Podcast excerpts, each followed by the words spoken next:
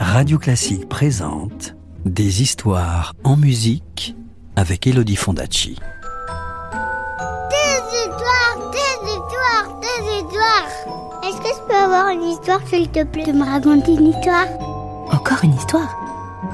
Bon, d'accord. Tu te souviens que, parti chasser, le prince Siegfried s'était retrouvé devant un lac baigné de brume sur lequel nageaient onze cygnes? Eh bien, voici ce qui arriva.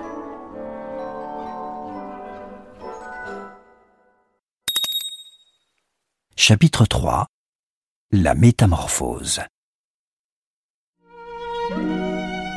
Sans faire un seul bruit, Siegfried s'accroupit derrière un buisson en s'efforçant de ne pas faire craquer la moindre brindille.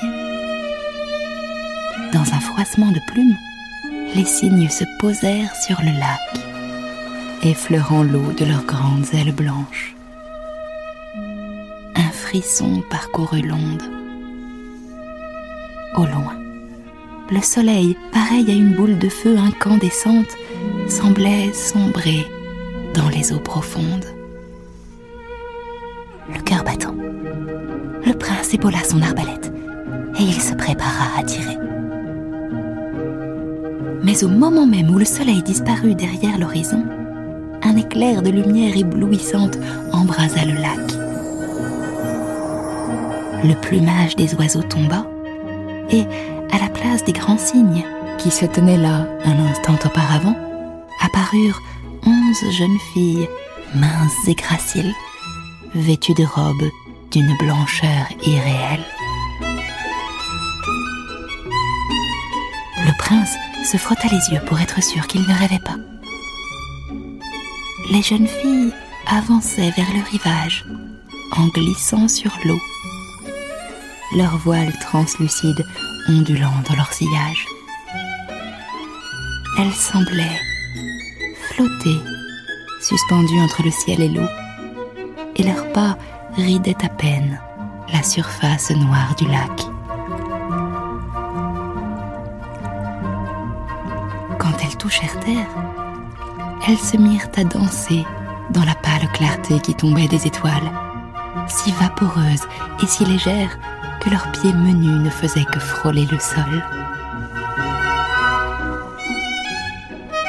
Siegfried n'osait pas faire un geste, de peur que ce spectacle céleste ne se dissipe comme un rêve.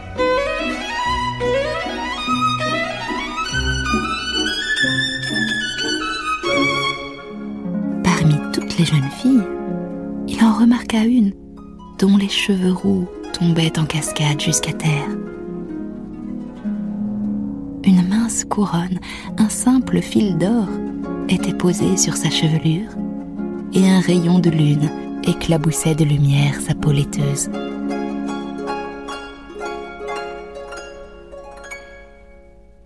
Sa beauté était telle que l'on eût dit un ange déguisé en oiseau.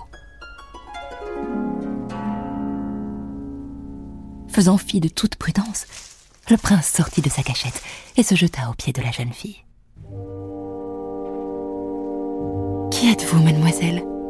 demanda Siegfried. Êtes-vous femme ou oiseau? La jeune fille lui sourit avec tristesse. Je suis la princesse Odette, dit-elle, fille du roi et de la reine d'un royaume aujourd'hui englouti. Il y a très longtemps, un sorcier nous a jeté un sort et nous a changés en cygne pour l'éternité. Tel est désormais notre sort. Nous volons tant que dure le jour, mais lorsque vient la nuit, nous reprenons notre apparence humaine. Ne pouvez-vous donc être sauvé demanda Siegfried. Seul l'amour éternel d'un homme pourrait me délivrer et sauver mes compagnes, répondit Odette. Mais qui voudrait épouser un cygne? Moi dit le prince. Mon cœur déjà vous appartient. Demain, il y aura un bal à la cour. Je vous choisirai comme épouse et vous promets de vous être fidèle jusqu'à la mort. Viendrez-vous, princesse? Elle voulut lui répondre. Mais déjà, les premiers feux de l'aurore incendiaient l'horizon, et le prince vit avec horreur la princesse se recroqueviller sur elle-même et, poussant un cri qui lui déchira le cœur, reprendre sous ses yeux son apparence de cygne. En un instant, les onze cygnes avaient pris leur vol et ils s'évanouirent dans les premières lueurs de l'aube sans que le prince eût pu faire un seul geste pour les retenir.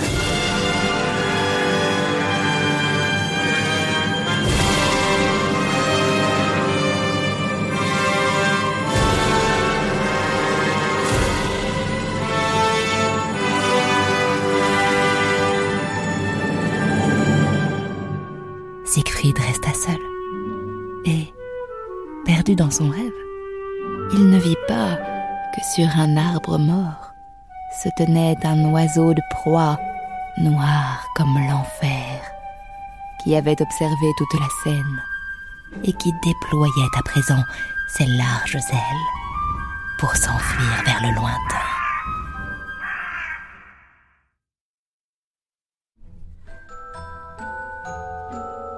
Connaître la suite de l'histoire Je te la raconterai plus tard, c'est promis.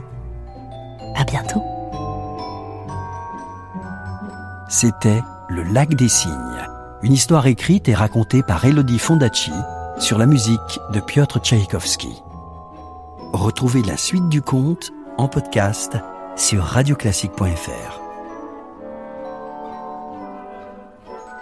Radio Classique, des histoires en musique.